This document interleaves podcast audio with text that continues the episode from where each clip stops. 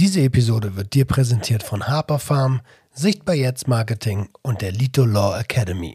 Alle Links findest du in den Show Notes. Bei uns Zucht und Ordnung, ja, das muss alles so sein.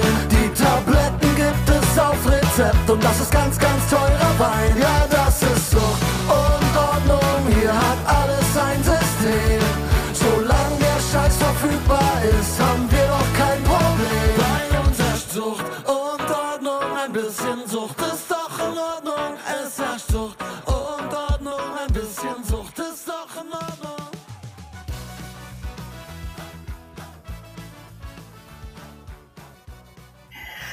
Hallo und herzlich willkommen zu einer neuen Folge Trauma als Chance, dein Podcast im Sucht und Ordnung Podcast rund um das Thema Trauma.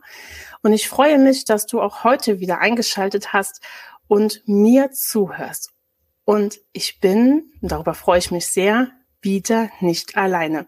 Ich habe wieder einen wundervollen Gast an meiner Seite und zwar die liebe Patricia. Herzlich willkommen, Patricia. Hallo. Ähm, Patricia, ich glaube, du bist einigen wahrscheinlich schon bekannt. Du bist ja bei Instagram sehr aktiv, auch bei YouTube äh, und anderen Kanälen. Aber trotzdem wäre es lieb, wenn du dich vielleicht einfach mal ganz kurz vorstellen könntest.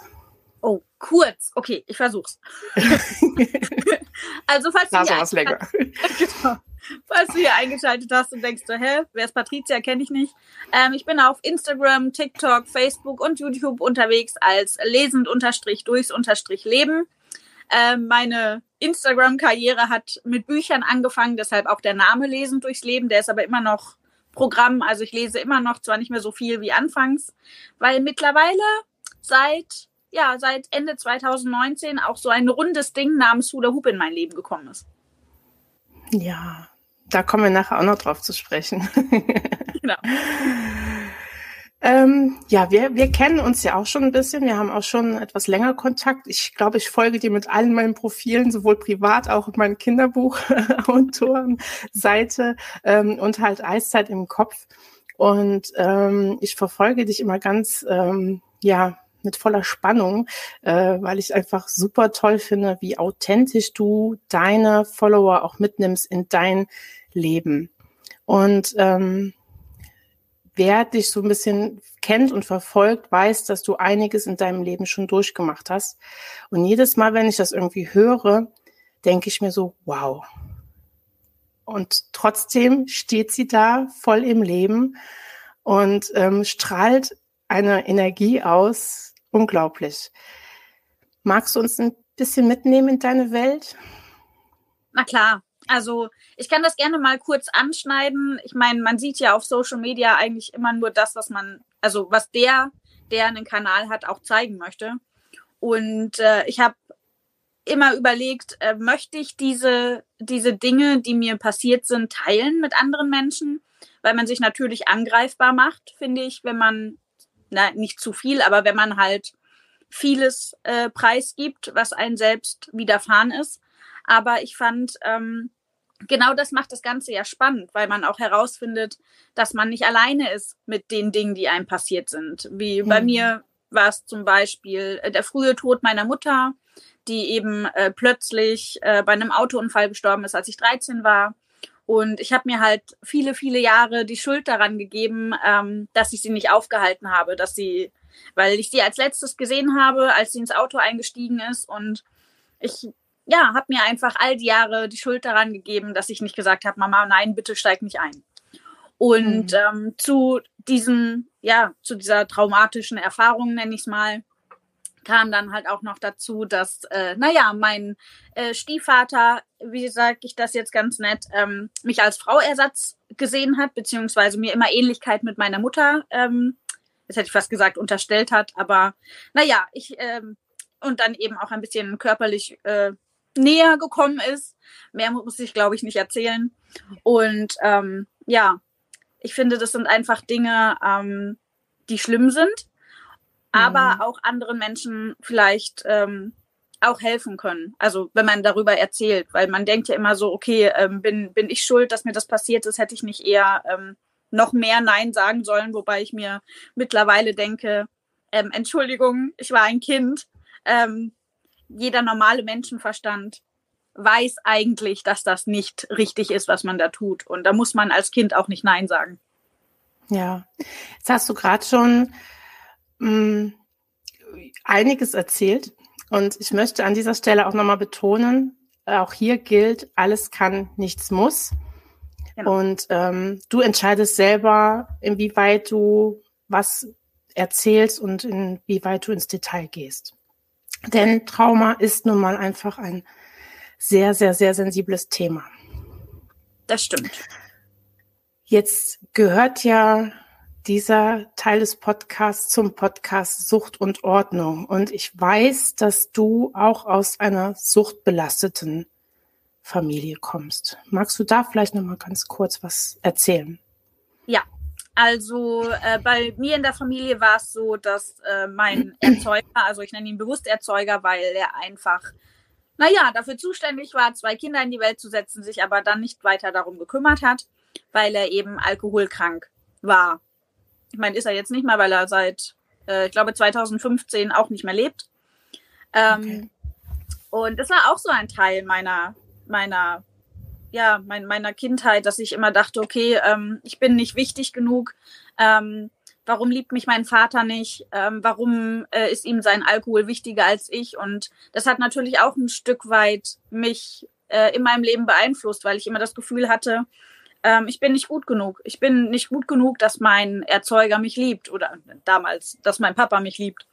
Weil ich natürlich dann als Kind auch immer versucht habe, irgendwie Kontakt zu halten, sei es irgendwie damals hat man noch Briefe geschrieben, so mit der Hand und Papier. Aber selbst da kam äußerst selten irgendwie eine Antwort wo ich mir dann auch ja. immer dachte, okay, ich meine, man kann ja irgendwie eine Postkarte zurückschicken oder so, aber das war halt auch sehr selten ähm, der Fall. Das für mich äh, rückblickend, na nicht lustiger, aber ähm, sehr passende ist, dass ich ähm, eine Beziehung hatte über viele Jahre ähm, mit ebenfalls einem Suchtkranken. Also der, also mein damaliger Freund war spielsüchtig, also Automatenspiele in Casinos. Hm. Und ähm, ich war sieben Jahre, sieben Jahre mit dem zusammen. Und in diesen sieben Jahren ähm, habe ich immer wieder gedacht, okay, er wird sich ändern. Ähm, ich liebe ihn ja, also muss ich ja für ihn da sein. Und es ist auch so hm. rückblickend ähm, so krass, weil dieser Mensch nicht nur spielsüchtig war, sondern auch ähm, mir das Gefühl gegeben hat, dass ich ohne ihn nicht leben kann. Also er hat mir das Gefühl gegeben, ähm, dass ich bei ihm bleiben muss, weil ich ja alleine nicht existieren kann. Damals war also rückblickend für mich mein Fehler, dass ich ihm natürlich, weil er mein Partner war, meine ganze Lebensgeschichte erzählt habe und dieser Mensch halt einfach meine Lebensgeschichte gegen mich verwandt hat. Hm. Ja. Also eine klassische Co-Abhängigkeit.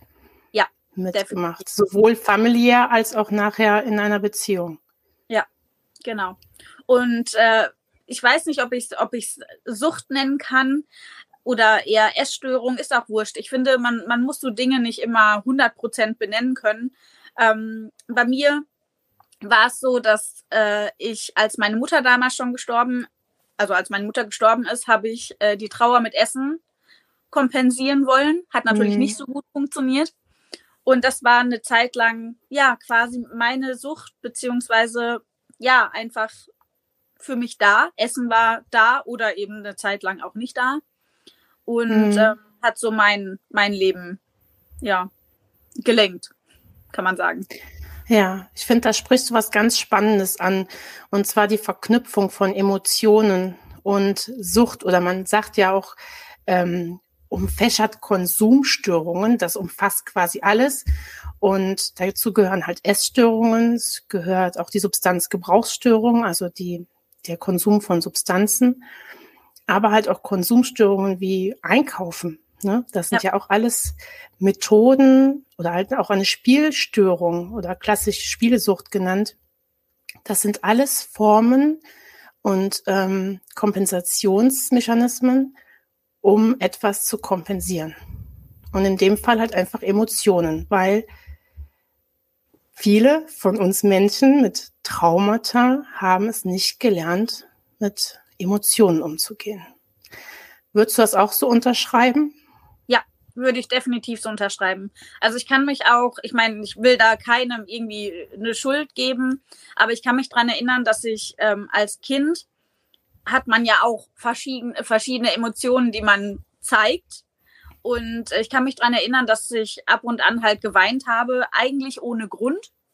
Und ich dann halt auch immer gehört habe, vor allem von meiner Oma, die es ja um Gottes Willen auch nicht böse gemeint hat oder nicht besser wusste, die dann halt sowas gesagt hat wie, äh, wenn du, ne, du hast keinen Grund zu heulen, also hör auf. Und im Nachhinein denke ich mir, na ja, aber vielleicht hatte ich ja in diesem Moment irgendeinen Grund.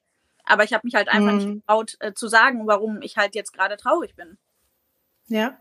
Ja. ja, es sind diese klassischen Sätze, die man zu hören bekommt. Ne? Auch so, ein Indianer kennt keinen Schmerz, genau. jetzt stelle ich nicht so an, es gibt doch keinen Grund zu heulen.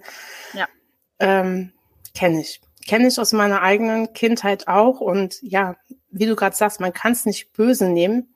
Nein. Ich glaube, das sind halt auch einfach, es ist so ein Generationenproblem. Äh, das halt einfach auch, du hast gerade deine Oma angesprochen, Nachkriegs- oder Kriegsgeneration da wurde nicht über sowas gesprochen. Da musste man hart sein. Man durfte keine Emotionen zeigen, weil dann galt man als schwach. Ne?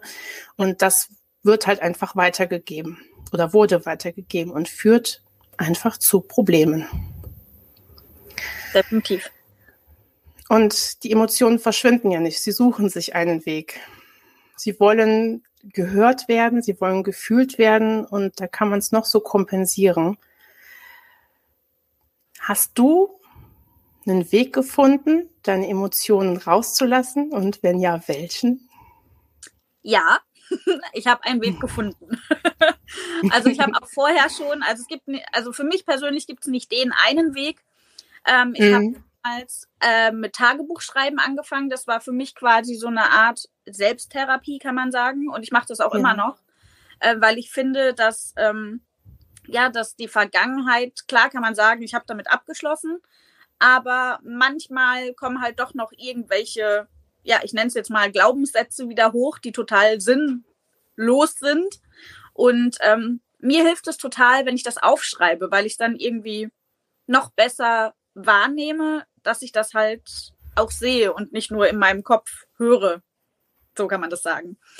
Äh, neben dem Schreiben ist aber auch äh, so ein rundes Ding in mein Leben gekommen, nämlich der Hula-Hoop-Reifen. Und ich habe anfangs auch, glaube ich, wie fast alle Mädels und Jungs äh, mit Hula Hoop angefangen, weil ich unbedingt abnehmen wollte. Ich hatte 2019, ich glaube, äh, 83 Kilo oder 86 Kilo, ich weiß es nicht mehr so genau, äh, bei 1,60 Meter, also bisschen zu viel Gewicht. Ähm, mhm. Ich weiß auch, wo es hergekommen ist, weil ich mich zu dieser Zeit halt nicht mit mir beschäftigt habe. Ich habe mich immer äh, ja, man kann fast sagen, minderwertig gefühlt. Also ich habe mich selber nicht leiden können und ähm, habe dann halt auch bei jedem, der irgendwie was Schlechtes gesagt hat, habe ich das immer auf mich bezogen. Egal was. Äh, es muss nur einer gesagt haben, boah, heute regnet Und ich habe dann gedacht, okay, ähm, warum regnet Bin ich schuld, dass es regnet? So. Und mittlerweile denke ich mir, nicht alles, was auf der Welt passiert, ist meine Schuld. Ganz im Gegenteil. Mhm. Und ähm, ja, deshalb habe ich mit Hula Hoop angefangen. Damals war mein Reifen, ich will nicht drüber sprechen. Aber ich habe trotzdem, habe ich, hab ich, ich glaube, acht Wochen oder so habe ich gebraucht, bis dieses Ding gemacht hat, was ich wollte. Habe dann aber ziemlich schnell für mich gemerkt, okay, ähm, das ist nicht der richtige Reifen für mich, der tut mir weh, der hatte halt auch so Hubbel und so zum Zusammenstecken und ich habe auch nicht viel Geld dafür ausgegeben. Der hat damals, glaube ich, acht Euro oder neun Euro oder sowas gekostet weil ich dachte, naja, ich halte das eh nicht durch, weil ich und Sport, äh, naja, äh, das passt nicht so gut zusammen. Ja. Und dann habe ich irgendwie, ähm, das war glaube ich zum ersten Corona-Lockdown, genau, ähm, haben wir dann hier dieses Zimmer, wo ich jetzt gerade sitze, haben wir renoviert. Das heißt, ich konnte dann auch indoor ein bisschen Hula Hoop machen, weil ein bisschen mehr Platz war. Und habe dann auch wieder regelmäßig dieses Billigding äh, geschwungen und habe halt wieder gemerkt, so, okay, nee, irgendwie ist nicht so das Richtige. Dann habe ich halt recherchiert und habe eine andere Firma gefunden. Ähm, und das war, das war echt ähm, unglaublich. Also die Firma sitzt in Österreich und ich habe der auch geschrieben, der, der, äh, ja, der Inhaberin quasi über Instagram und habe halt diese typische Frage gestellt, wie kann man mit dem Reifen abnehmen und ist der auch effektiv und diese ganzen Fragen, die man halt stellt, weil man denkt, der Reifen macht's, ne, dass man abnimmt. Mhm. Und äh, die hatte mir dann halt auch geschrieben, ja klar, also ne, wenn du ihn halt benutzt, ist das Sportgerät auch effektiv. Ja, und so kam dann halt im August 2020 kam dann der perfekte Reifen für mich ins Leben und hat quasi mein Leben neuen Schwung gegeben, so kann man das sagen. Und Hula Hoop ist für mich mittlerweile, ich mache das nicht mehr, weil ich abnehmen will. Man sieht auch, ich habe zwischendurch, ähm, als ich mit Hula Hoop angefangen habe, habe ich natürlich abgenommen. Das Lustige ist aber, nein, eigentlich auch eher das Traurige anstatt das Lustige, ähm, dass die Menschen vor allem online äh, sehen, dass du abgenommen hast und dich dafür feiern, dass du abgenommen hast, äh, Mhm. aber nicht hinterfragen, warum. Also, was hast du getan, um abzunehmen? Und bei mir war es halt in der Anfangszeit, als mir Hula Hoop richtig viel Spaß gemacht hat, ähm, ist das quasi auch so ein bisschen zur Sucht geworden, weil ich natürlich gemerkt habe, oh, ich kriege Komplimente, weil ich abgenommen habe. Ähm, ich habe zu dieser Zeit aber wirklich fünfmal die Woche anderthalb bis zwei Stunden Hula Hoop gemacht und habe Wow. meinem Körper zusätzlich kaum Nahrung gegeben. Also ich habe tagsüber maximal zwei Kaffee getrunken mit Milch. Das war schon, uh, böse Milch. Und abends halt mit meinem Mann gegessen. Und das war's. Mehr hat mein Körper nicht bekommen. Und logisch nimmt man dann ab, weil der Körper hat ja nichts, womit er arbeiten kann. Mhm. Rückblickend weiß ich, dass das äh, alles andere als äh, gut war. Und mittlerweile ist es halt auch so, dass ich, ähm, ich habe keine Waage mehr. Also ich wiege mich nicht mehr seit 2020. Genau, da stand ich das letzte Mal auf der Waage, weil ich da einfach gemerkt habe, diese Zahl auf der Waage, die kann so viel in mir auslösen von, oh, toll, ich habe da irgendwie 60 Kilo auf der Waage zu, ich stelle mich am nächsten Tag drauf und da sind dann auf einmal ein Kilo mehr oder anderthalb Kilo mehr drauf und ich bin total frustriert und hasse mich und fühle mich schrecklich und irgendwann habe ich dann gedacht, das kann doch nicht sein. Will ich das? Dafür, dass mich irgendjemand, vor allem, ich habe mich ja nur gewogen, ich habe mich nur gewogen, um anderen sagen zu können, du hör mal, ich wiege 60 Kilo. Ha? Wofür? Ja. Also das sind halt so Dinge, wo ich mir denke, nee, muss nicht sein. Und irgendwann habe ich halt für mich gemerkt, okay, ich will das gar nicht. Je mehr ich Hula Hoop gemacht habe, desto, weil für mich ist Hula Hoop, ähm, wenn man es drastisch ausdrücken möchte, ein egoistischer Sport, ne? weil du dich halt wirklich um dich kümmerst. Okay. Du stellst dich in den Reifen und bist für Mhm. dich. Und bei mir war es halt so, dass Hula Hoop irgendwann ja meine meine Gefühle auch gelockert hat. Also beziehungsweise ich habe es geschafft oder der Reifen hat es geschafft, keine Ahnung, dass ich meine Gefühle zulassen kann, dass ich halt wirklich sagen kann, okay, wenn ich traurig bin, dann heule ich einfach. Es ist scheißegal, ob ich jetzt traurig bin, weil mir ein Fingernagel abgebrochen ist, jetzt mal als blödes Beispiel, oder wenn ich ähm, sauer bin auf jemanden. Früher habe ich, egal, wenn ich sauer war, wenn ich Angst hatte, wenn ich traurig war, habe ich immer gegessen. Und mittlerweile ist so, immer wenn ich denke, so, boah, ich, am liebsten würde ich jetzt irgendjemandem den Hals umdrehen, nehme ich einfach den Hula-Hoop-Reifen und lasse es halt im Reifen raus. Und das geht halt tatsächlich mit allen Emotionen, die ich so habe. Ich brauche Hula-Hoop, Wow. weil es mir einfach gut tut. Ja. Lange Rede, kurzer Wahnsinn. Sinn. Ich finde so, ich finde das so spannend, muss ich ganz ehrlich sagen, weil ähm, du da auch eine ganz tolle Entwicklung nochmal beschreibst, quasi Hula Hoop als ich nehme ab ähm, Methode ne, oder oder Werkzeug, Instrument, weil meine eigenen Glaubenssätze es von mir verlangen, dass ich mir Bestätigung von außen hole, dass ich toll bin, dass ich abnehmen kann. Ja. Ähm, was ja auch mit deinem Trauma zu tun hat, diese Glaubenssätze. Ne? Das ist ja eng miteinander verkettet.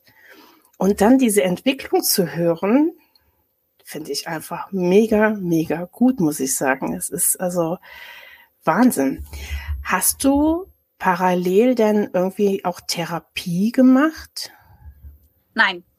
Ich habe keine Therapie gemacht. Ich habe quasi, ich weiß nicht, ob man das so nennen darf. Ich habe äh, Schreibtherapie gemacht. Also ich habe halt wirklich Hm. Aufgeschrieben, ähm, ja, was, was ich fühle oder halt auch einfach nur Sätze. Also ich habe jetzt nicht irgendwie strukturiert aufgeschrieben, äh, keine Ahnung, ich denke, ich bin doof oder so, sondern ich habe einfach das, was in meinem Kopf passiert, äh, aufgeschrieben. Hm.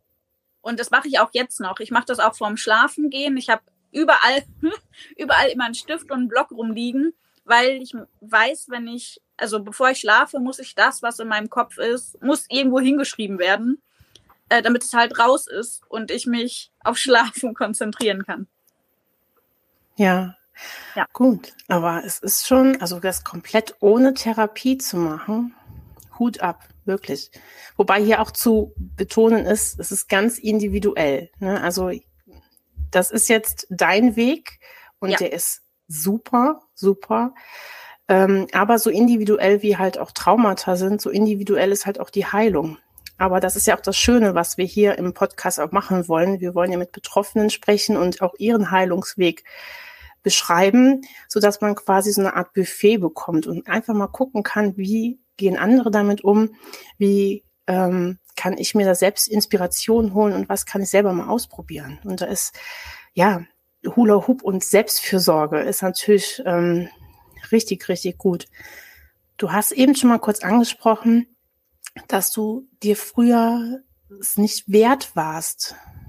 Ne? Ähm, kannst du das noch mal ein bisschen näher beschreiben, dieses Gefühl in dir, was du da hattest? Ja, also im, im Prinzip hatte ich halt, keine Ahnung, immer das Gefühl, ähm, ich bin es nicht wert, dass man sich um mich kümmert.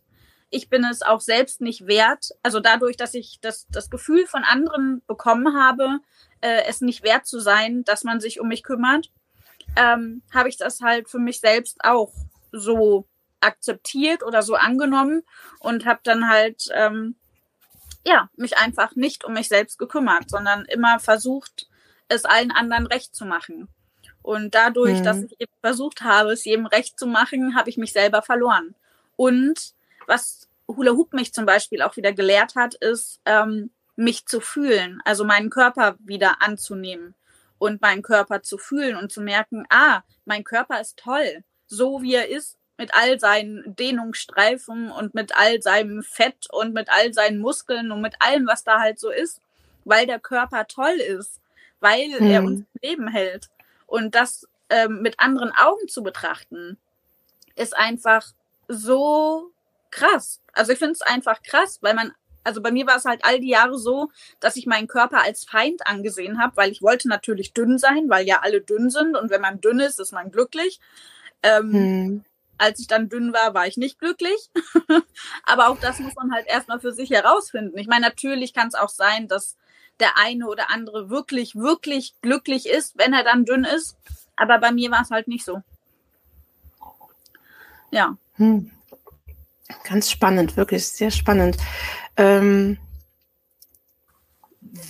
du hast eben auch erzählt, dass du die Fehler immer bei dir gesucht hast, dass du immer gesagt hast, ich bin der Grund dafür. Ja. Ähm, Hula Hoop und so eine Veränderung. Also jemand, der das jetzt hört und denkt so, nee, Quatsch. Also so, so ein Reifen um die Hüften schwingen, das soll irgendwie so eine Persönlichkeitsentwicklung äh, voranbringen, dass man anfängt, sich selbst zu lieben, dass man anfängt, ähm, nicht mehr die Schuld für alles bei sich zu sehen, dass man, ja, du hast sogar Frieden mit deinem inneren Kind geschlossen, habe ich das letzte mitbekommen.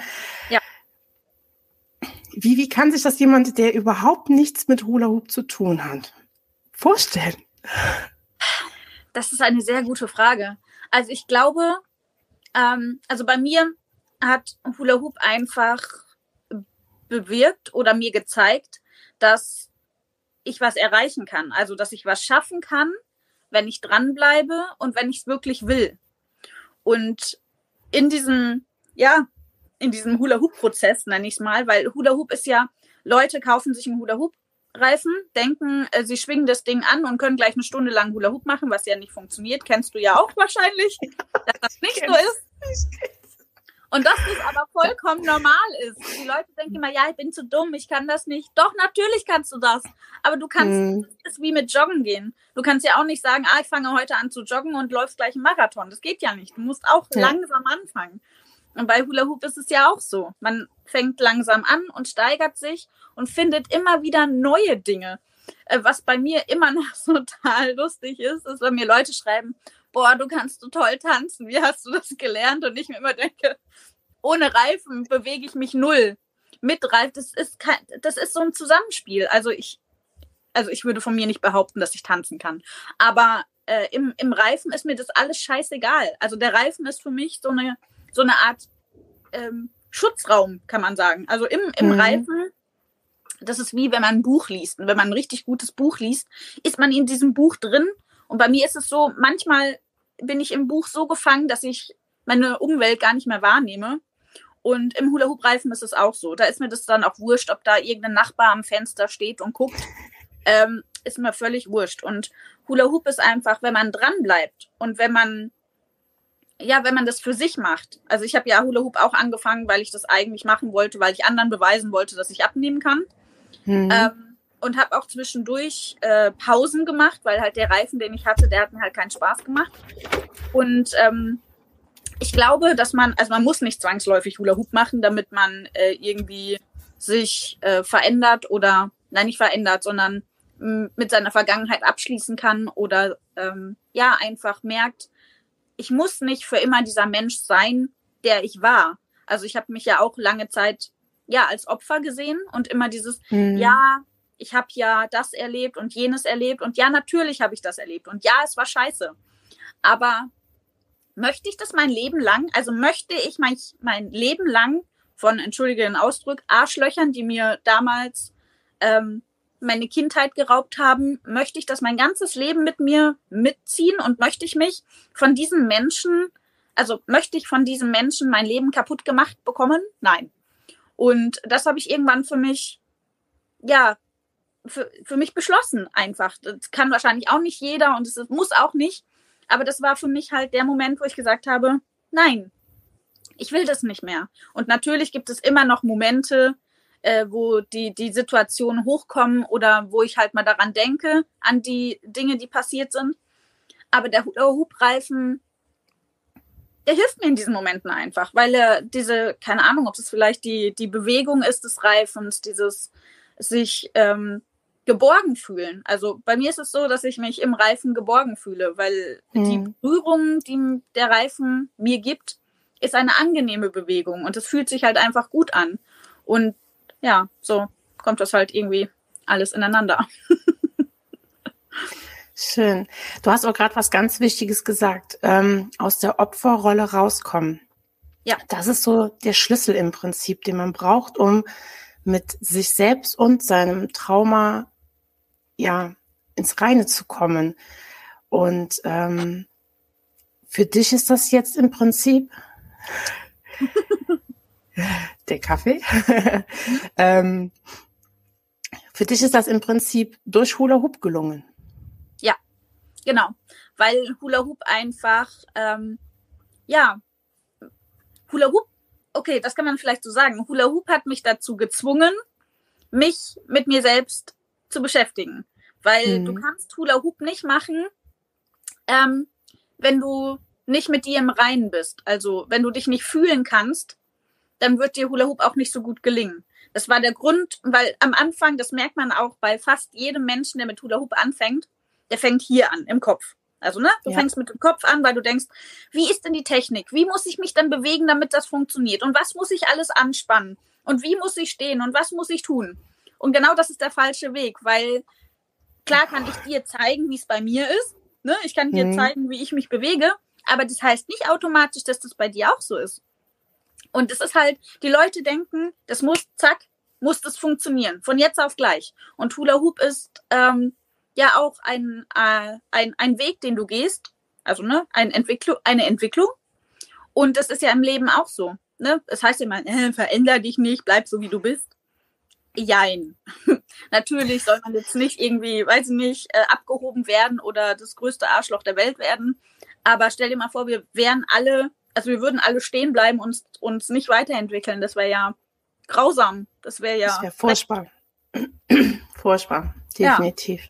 Ja. Oder? Ja. Definitiv. Ähm, ich finde es echt schön, dass du halt auch nochmal so betonst, dass es so wichtig ist, bei sich zu bleiben. Also es ist ja, ja. Ähm, das, oh, ich finde, das kann man alles so wunderbar halt aufs Trauma einfach oder aufs Leben generell übertragen. Ne? Also das ist ja. wahrscheinlich auch der Grund, warum ich auch so Hula Hoop verrückt bin ähm, weil es ist, es spiegelt so sehr das Leben wieder. Ne? Also man Traumabetroffene sind ja haben ganz oft Probleme mit ihrem eigenen Körpergefühl. Das ist halt einfach traumabedingt. Der eine hat es mehr, der andere weniger, dass man das so ein bisschen von sich abspaltet, den Körper als fremd annimmt.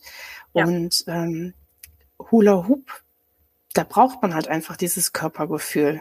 Ne? Also das ist ja auch wirklich, wie du sagst, Kopf ausschalten und einfach fühlen und den, die Bewegungen des Reifens fühlen. Und dann kann man da auch ja mitschwingen und, und dem, man merkt halt, geht der Reifen jetzt höher oder tiefer, muss ich jetzt was schneller oder langsamer. Also dieses Gefühl braucht man ja.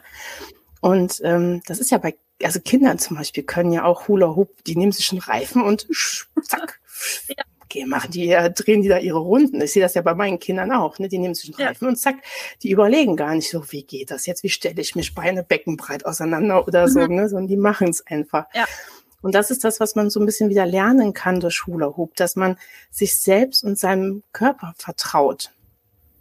Ja, und ähm, ja, halt auch mit diesem Dranbleiben, was du sagst. Ne? Man, man fängt an und ich habe es auch gehabt. Ich habe auch so, so, so einen Zusammensteckreifen gehabt und die ersten, ich dachte, boah, ey, das wird nie im Leben was. Und ich bin halt auch nicht sehr sportaffin.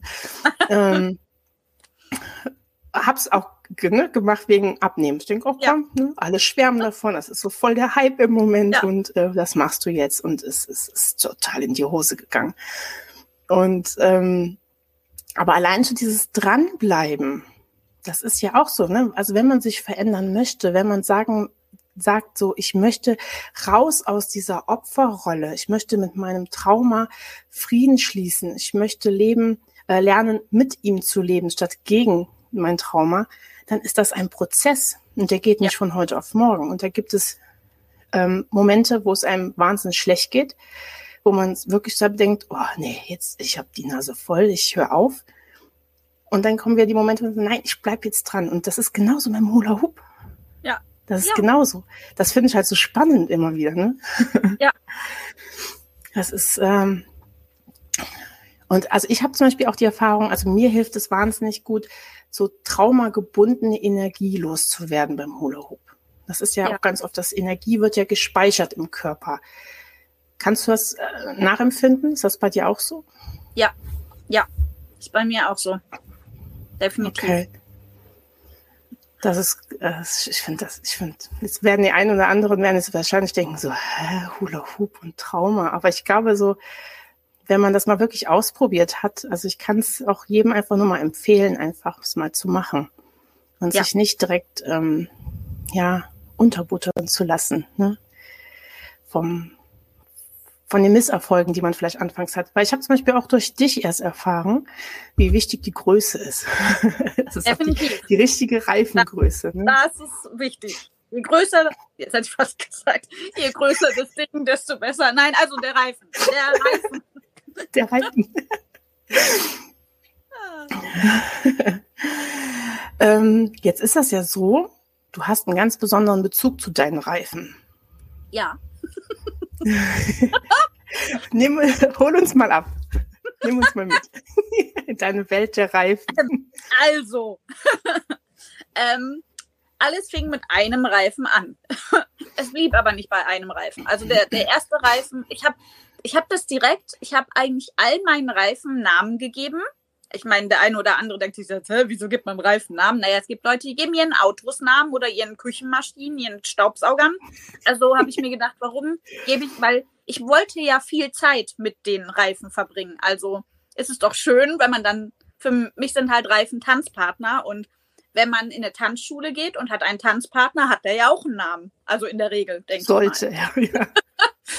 und so fing das eigentlich bei meinem ersten guten Reifen schon an, dass der halt äh, King Max hieß und auch immer noch heißt. Also der lebt noch. Der hat schon ein paar Schrammen, weil der halt für alle der Testreifen ist und jedem ein Lächeln ins Gesicht zaubert, weil sie merken so, oh, das geht ja, cool. und so ist es halt, dass äh, alle meine Reifen Namen haben. und ähm, im Februar 2021 durfte ich mit der Firma, mit denen ich jetzt auch zusammenarbeite, also eigentlich schon seit 2020, also im Oktober 2020 habe ich mit der Hula Hoop Firma äh, eine Kooperation ähm, bin ich eingegangen Mhm. Und ähm, ich habe dann halt auch irgendwann gesagt, so, äh, also, ne, dass halt Hula Hoop in mir so viel, ja, hat arbeiten lassen und so viel verändert hat. Also vor allem hier drin, nicht nur äh, äußerlich, sondern wirklich da drin. Und äh, ich durfte dann einen Reifen designen und habe dann erst überlegt, so, hm, was möchte ich denn? Und dann war es aber klar, weil was, was verbinde ich denn mit Hula Hoop? Emotionen. Und so entstand dann der Maximus Hoop Emotion mit vier Bändern. Ne? Also ich hatte äh, weiß für, für Angst, äh, schwarz für Trauer, gelb für Freude und äh, rot für Wut. Weil ich halt wirklich alles, ja, alle meine Gefühle da reinstecke. Natürlich sind das jetzt nur Überbegriffe, es gibt ja noch mehr Gefühle, die man ausdrücken kann, aber das war halt für mich so dieses, ja, genau das ist halt mein Reifen, weil genau das halt Hula Hoop für mich bedeutet. Nicht dieses, ähm, mhm. ähm, ja, wie viel hast du abgenommen, wie viel Kalorien verbrennst du in der Stunde oder keine Ahnung, sondern Hula Hoop ist für mich, ja, ich brauche das einfach. Ich brauche Hula Hoop und ich mache eigentlich auch fast jeden Tag Hula Hoop. Aber halt nicht so, wie man sich das vorstellt. Nicht, ich ziehe Sportklamotten an und habe meinen Fitness-Tracker an und mache da, äh, gucke, wie viele Kalorien ich verbrenne, sondern für mich ist, ich stehe morgens auf, gehe auf meine Terrasse, je nachdem, wie das Wetter ist. Wenn es jetzt hagelt oder stürmt, vielleicht gerade nicht, dann gehe ich lieber runter in den Hula-Hoop-Bereich. Aber ich stelle mich halt so, wie ich angezogen bin, in den Hula-Hoop-Reifen, weil ich einfach diese, ich brauche diese Umdrehung vom Reifen, die, die macht mich automatisch glücklich. Ich weiß nicht, wie man das beschreiben soll, aber es ist so, wenn ich morgens aufstehe und denke, boah, heute wird ein richtig scheiß Tag. Manchmal hat man ja so Tage, wo man morgens äh, aufsteht und denkt so, heute ist, heute ist blöd. Dann steige ich erst recht in den Reifen, mache mir einen Song an, den ich geil finde und drehe einfach ein paar Mal den Reifen. Und wenn es nur die Songlänge ist, und das ist für mich schon, ich habe Hula Hoop gemacht. Und mhm. deshalb nicht dieses, nicht immer so von Zahlen abhängig machen und äh, irgendwie sich vergleichen wollen mit anderen. Boah, ich habe heute zwei Stunden Hula Hoop gemacht, ich habe 3000 Kalorien verbrannt, ich habe 5000 verbrannt. Also sind jetzt sehr hohe äh, Zahlen, aber das ist halt das. Ne? Ja. Muss man nicht. Also man kann das einfach für sich machen, weil es gut tut und nicht immer, weil man gegen seinen Körper kämpft, weil die meisten tun das ja. Die meisten machen das, weil sie wollen, dass der Körper schmaler wird und dass er sich verändert. Aber ich möchte halt, dass mein Körper funktioniert, dass es meinem Körper gut geht. Und das war halt all die Jahre nicht der Fall. Also da wollte ich nicht, also da habe ich nicht für meinen Körper gearbeitet. Deshalb mhm. ich bin hm. froh, sehr, sehr froh, dass er noch funktioniert. Ähm, und ja, das sollte man einfach tun. Ja. Du sprichst da was ganz, ganz Wichtiges an, weil es ist ja Selbstfürsorge. Und wie das Wort schon sagt, für. Man macht es für einen selbst. Man macht es nicht für irgendwelche Leute, die einem über irgendwelchen Social-Media-Kanälen zuschauen oder die in der Gesellschaft rechts und links ähm, in den Häusern ja. wohnen, sondern ja. man macht es wirklich für sich. Und ja. ähm, so ist das ja auch mit dem Trauma. Man möchte ein Trauma bearbeiten und damit Frieden schließen für sich. Nicht für irgendjemand anderen, nicht für den Partner, nicht für den Therapeuten, für sich selbst. Und nur wenn man es auch wirklich für sich selbst macht, dann fruchtet das Ganze.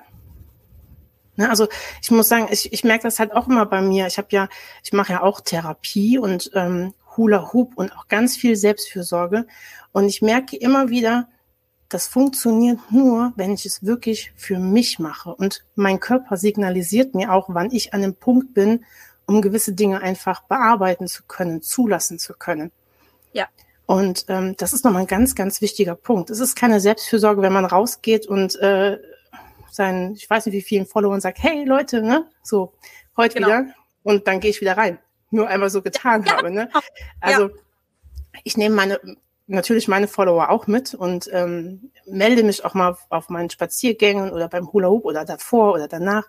Aber das sind nur Bruchteile dessen. Richtig. Ne? Bruchteile ja, wie du am Anfang gesagt hast, es sind ja immer nur so Ausschnitte, die man ja zeigt. Ne? In, in, also man, man hat die Kamera ja nicht oder das Handy nicht 24 Stunden auf Aufnahme. Ne? Also das Nein. möchte man nicht und soll man ja auch. Ist auch nicht gesund. ähm, also ich finde es wirklich sehr spannend. Ähm, jetzt ist das ja so, du hast ja auch die Problematik mit dem Essen eben schon angesprochen. Also es gab so mehrere Baustellen. Einmal diese Essensproblematik, Glaubenssätze, Ja. die ähm, dich an dich selbst zweifeln ließen, Ja. ähm, Schuldgefühle, ein verletztes inneres Kind.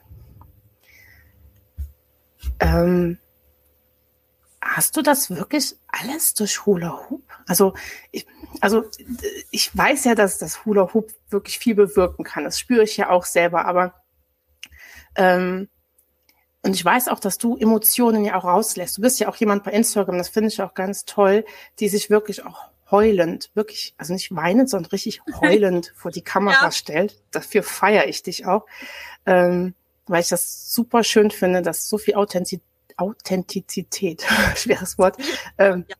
ja, sehr schwer, also so viel Echtheit Ja. ähm, einfach vorhanden ist. Ähm, aber bist du da jetzt in allen deinen, in Anführungsstrichen, Baustellen jetzt im Reinen mit dir, dass du sagst so, ich habe da meinen Frieden mitschließen können? Mit den meisten definitiv ja.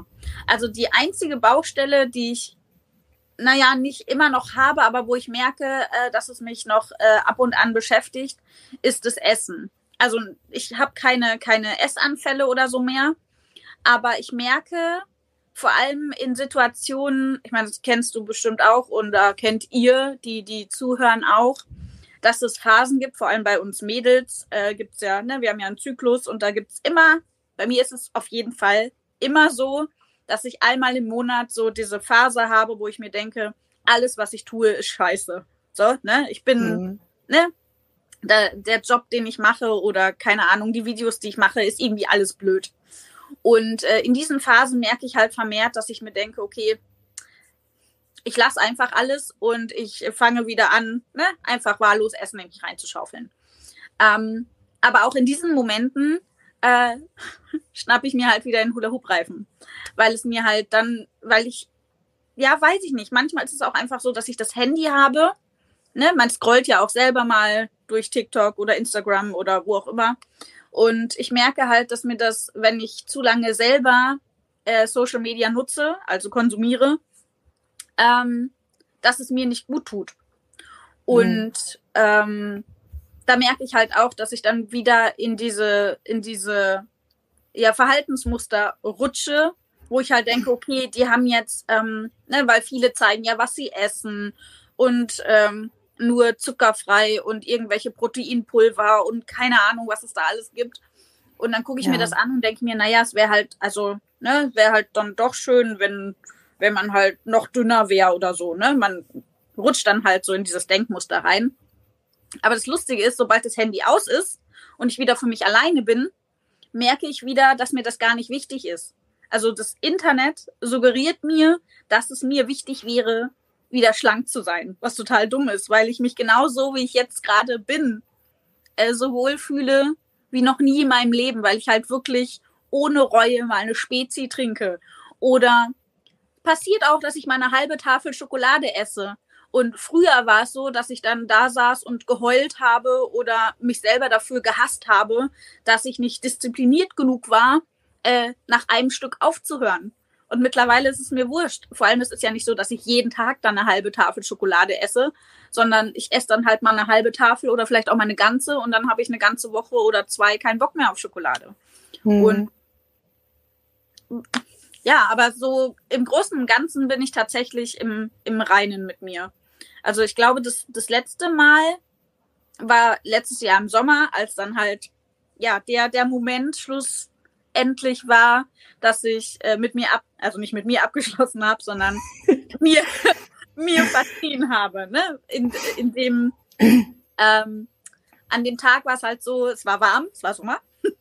Und ich stand auch hier oben im Zimmer und habe Hula Hoop gemacht und wollte eigentlich, weil es, es ging mir so richtig gut, ich habe mich richtig toll gefühlt in meinem Körper und habe halt Hula Hoop gemacht, habe äh, das Handy angemacht zum Filmen und habe äh, meiner Alexandra gesagt, sie soll Zufallswiedergabe Musik spielen, die ich halt gehört habe. Und in dem Moment, äh, als ich eigentlich dieses Gefühl hatte, so boah, ich zeige jetzt, wie toll ich mich heute fühle und tanze rum, äh, ging der Lieblingssong meiner Mutter an. Und in dem Moment war das wie so ein, wie so ein Blitz, der mich ins Herz getroffen hat. Und alle Dämme sind gebrochen. Ich habe geheult, ich habe Rotz und Wasser geheult, wie es so schön heißt. Und ähm, das, das Spannende an diesem Tag war aber, dass ich, ich habe geheult und geheult und geheult. Also ich habe so viel geheult wie schon ewig nicht mehr. Aber danach. Aber beim Hula Hoop. Beim Hula Hoop. Beim Hula Hoop, genau. Der, okay. der Reifen hat sich weiter ja, um mich gedreht okay. und um mich gedreht. Und danach war es so, ich habe, ich weiß nicht, wie ich es beschreiben soll, aber ich habe in diesem, also ich habe quasi den Schmerz nochmal rausgelassen und habe dann aber mir verzeihen können. Also das, das, das war total seltsam. Ich weiß nicht, wie ich es beschreiben soll, aber es war so, dass, dass mir in diesem Moment bewusst geworden ist, dass ich keine Schuld habe, dass ich nicht schuld daran bin, dass meine Mutter ins Auto gestiegen ist und dass das Wetter scheiße war und sie mit dem Auto gegen Baum gefahren ist und tot war. Das war nicht meine Schuld. Und natürlich habe ich diese, Gesch also nicht diese Geschichte, aber meine Geschichte immer wieder erzählt, Freunden, Bekannten, ähm, jeder, der sie hören wollte, habe ich diese Geschichte erzählt. Und jeder, jeder hat immer gesagt, du hast keine Schuld, du warst ein Kind, deine Mutter hätte nicht auf dich gehört, selbst wenn du gesagt hättest, steige nicht ins Auto. Die hätte nicht auf dich gehört. Aber mhm. egal, wer mir das gesagt hat, ich habe es einfach nicht geglaubt. Ich habe nicht geglaubt, weil ich mir einfach die Schuld geben wollte, weil ich die Letzte war, die sie gesehen hat. Und an diesem Tag war es halt einfach so, dass ich, ja, das weiß ich nicht, ob der, der Song, ähm, keine Ahnung, was es war, aber die, das war auch der letzte Tag, ähm, dass ich so geheult habe. Also klar bin ich zwischendurch immer mal traurig, ne? Hat man ja immer mal. Äh, aber es ist nicht mehr passiert, dass ich so sehr geweint habe, weil es mich so sehr verletzt hat, sondern ich denke mittlerweile eher äh, mit einem guten Gefühl, also nicht an den Todestag, aber natürlich an die Zeit, die ich mit meiner Mutter hatte. Und mhm. das kannte ich vorher nicht. Ich habe vorher immer, wenn ich irgendwie Fotos angeschaut habe oder ich habe noch ein Kleidungsstück von ihr im Schrank, ähm, immer wenn ich das angesehen habe oder angezogen habe, habe ich geweint und habe mich schlecht gefühlt. Und mittlerweile fühle ich mich einfach gut, wenn ich daran denke. Und das ist schön. schön. Ja. Darf ich dazu kurz was sagen? Ja. Meine Hypothese ist, dass du in dem Moment die Emotionen durch das Hulern, also kam ja in dem Moment kam ja ganz viele Aspekte zusammen. Die Musik, die Erinnerung ja. an deine Mutter, die Gefühle, die du mit diesem Ereignis, mit dem Verlust deiner Mutter verbunden hast und das Hula Hoop kam ja da aufeinander. Und in dem Moment hast du das durch das Hulern wahrscheinlich einfach so für dich verarbeiten können. Also das erinnert mich so gerade so ein bisschen an meine EMDR-Therapie, die ich gemacht habe, ähm, wo man ja auch durch eine, eine Stimulierung der Augen ähm, ja. Dinge verarbeitet, Emotionen. Und ja. so ein Hula Hoop hat ja auch eine Rechts-Links-Bewegung. Das ist ja auch so was Stimulierendes. Also ich möchte jetzt hier nicht ist nur eine Hypothese, aber für mich hat das sehr viele Ähnlichkeiten. Ähm, und dadurch hast du wahrscheinlich das ja integrieren können, also dein Trauma integrieren können. Und das war quasi dann ja so ein Moment der Heilung. Ja. Würde ich sagen. Ja, es klingt, es klingt, als könnte das so sein. Ich finde das, ich finde das Wahnsinn. Das wird mir jetzt auch gerade erst bewusst, dass Hula Hoop und EMDR halt auch so eine so eine Gemeinsamkeit haben, weil es ist ja immer nur ein gewisser Teil des Reifens berührt einem ja am Körper. Ja. Ne? Das ist ja dann sogar die rechts-links und auch die, die Körperbewegung geht ja so rechts-links, rechts-links. Und ähm, das hat man ja beim, bei EMDR, ist das, das ist ja auch eine Therapieform, also eine Traumatherapie, wo ähm, durch ähm, die Bewegung, also der Therapeut sitzt vor einem und bewegt seine Finger rechts, links immer mhm. vor die Augen hin und her und man folgt dem mit den Augen. Und dadurch wird ein Prozess in Gang gesetzt im Körper, im Gehirn, dass diese Erinnerungen, Emotionen, die man sich vorher halt hervorrufen muss, was du ja durch den Song und diese plötzliche ja. Erinnerung ja hattest, ja. eingeordnet wird.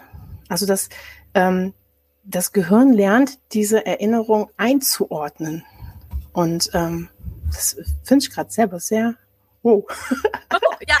Das ja. erklärt mir gerade auch einiges, warum ich so gerne Hula Hoop mache. ja, es ist schon, es ist aber echt, ver, also nicht verrückt, aber ja doch verrückt. Ich finde, ich finde es schon verrückt, ähm, wie viel, wie viele Aha-Momente man hat. Also nicht nur im Hula-Hoop-Reifen, mhm. sondern allgemein im Leben. Also als ich, ähm, ich glaube, es war meine, meine letzte Podcast-Folge oder vorletzte Podcast-Folge, ich weiß es nicht. Aber ähm, als ich mich halt mit, ja, mit meiner Vergangenheit beschäftigt habe, natürlich, äh, als ich in der Opferrolle festgesteckt habe, habe ich halt immer ähm, ja die Fehler bei mir gesucht und habe immer gedacht, mein Gott, was bin ich, äh, weiß ich nicht, äh, für ein schreckliches Kind oder doof oder keine Ahnung, dass man mich halt nicht mag und habe halt dann auch immer ähm, ja die ja die die Schuld nicht nur mir selber gegeben, sondern natürlich auch dem gegenüber, also zum Beispiel meinem Erzeuger. Mhm. Und so Jahre später habe ich halt für mich auch erkannt, ähm, dass natürlich der Alkoholmissbrauch eine Sucht ist und ähm, das natürlich sehr, sehr, sehr stark sein kann und das nicht automatisch bedeutet, dass wenn mein Vater, ähm, naja, vom Alkohol abhängig ist, dass das nicht gleichzeitig bedeutet, dass er mich als Kind ähm, lästig fand oder doof fand oder mhm. äh, nicht wertvoll genug oder oder. Und ähm, das, ja, ich sage jetzt einfach mal, das neutraler zu betrachten, macht das Ganze besser und anders und verrückt. ja. Ja, das hast du sehr schön gesagt. Auch nochmal so die Entkoppelung quasi, ne? Also von ja. der Alkoholsucht und äh, der Person selber. Ja. Ähm, was ich auch nochmal spannend finde zu sagen, ist ja, Hula Hoop können hätte dich ja auch quasi süchtig machen können. Ne? Ja. Also Sportsucht, ne? Eine Sportstörung gibt's ja auch. Und ähm, Dein Beispiel zeigt aber schön, dass wenn man sich mit sich selbst auseinandersetzt, mit seinem inneren Kind beschäftigt und an seinem Trauma arbeitet, sei es jetzt bewusst oder unbewusst in dem Falle, ähm, dann kann man damit einen vernünftigen Umgang lernen. Und das kann man wunderbar auch auf alle anderen Dinge übertragen, finde ich. Ne? Und dann sind wir wieder beim Thema Konsumkompetenz, für die dieser Podcast ja auch steht. Ne? Also ähm, finde ich nochmal ganz ja schön, zu sehen halt. Diesen, man, man kann da so viele Vergleiche einfach ziehen. Das finde ich ganz ja, super spannend einfach. Ja. Ich weiß gar nicht, wie oft ich jetzt schon spannend gesagt habe, aber es ist einfach so. Bei mir dann ist die Aufgabe, jeder, der den Podcast gehört hat, der fängt jetzt nochmal an und schreibt auf, wie oft spannend. ja, genau. Mache Kreuzchen Häkchen. Genau. ähm, ja, jetzt haben wir schon über wahnsinnig viel gesprochen. Ähm, gibt es etwas, was wir ausgelassen haben, wo du sagst, hey Steffi, das möchte ich unbedingt noch den Hörern und Zuschauern sagen oder mit auf den Weg geben? Ähm, ja, also was ich auf jeden Fall mit auf den Weg geben muss, ist, fang an mit Hula Hoop. Traust dir zu? Nein, also es muss nicht zwingend Hula Hoop sein, aber was ich immer wieder für mich selber erkenne, ist auch, ähm, fokussiere dich wirklich auf dich das hat nichts damit zu tun, dass du egoistisch bist oder oder, aber mhm. ähm, wenn du dich zu sehr vom Außen ablenken lässt, dann verlierst du dich und dann verlierst du das, was dich gerade ausmacht, wie zum Beispiel Lebensfreude oder ähm, dein, deine Geschichte oder keine Ahnung, was auch immer. Aber bleib bei dir und mach das, worauf du Bock hast und vor allem sei mutig, probier Neues aus, probier mal was aus. Es muss nicht das Erste sein, was funktioniert.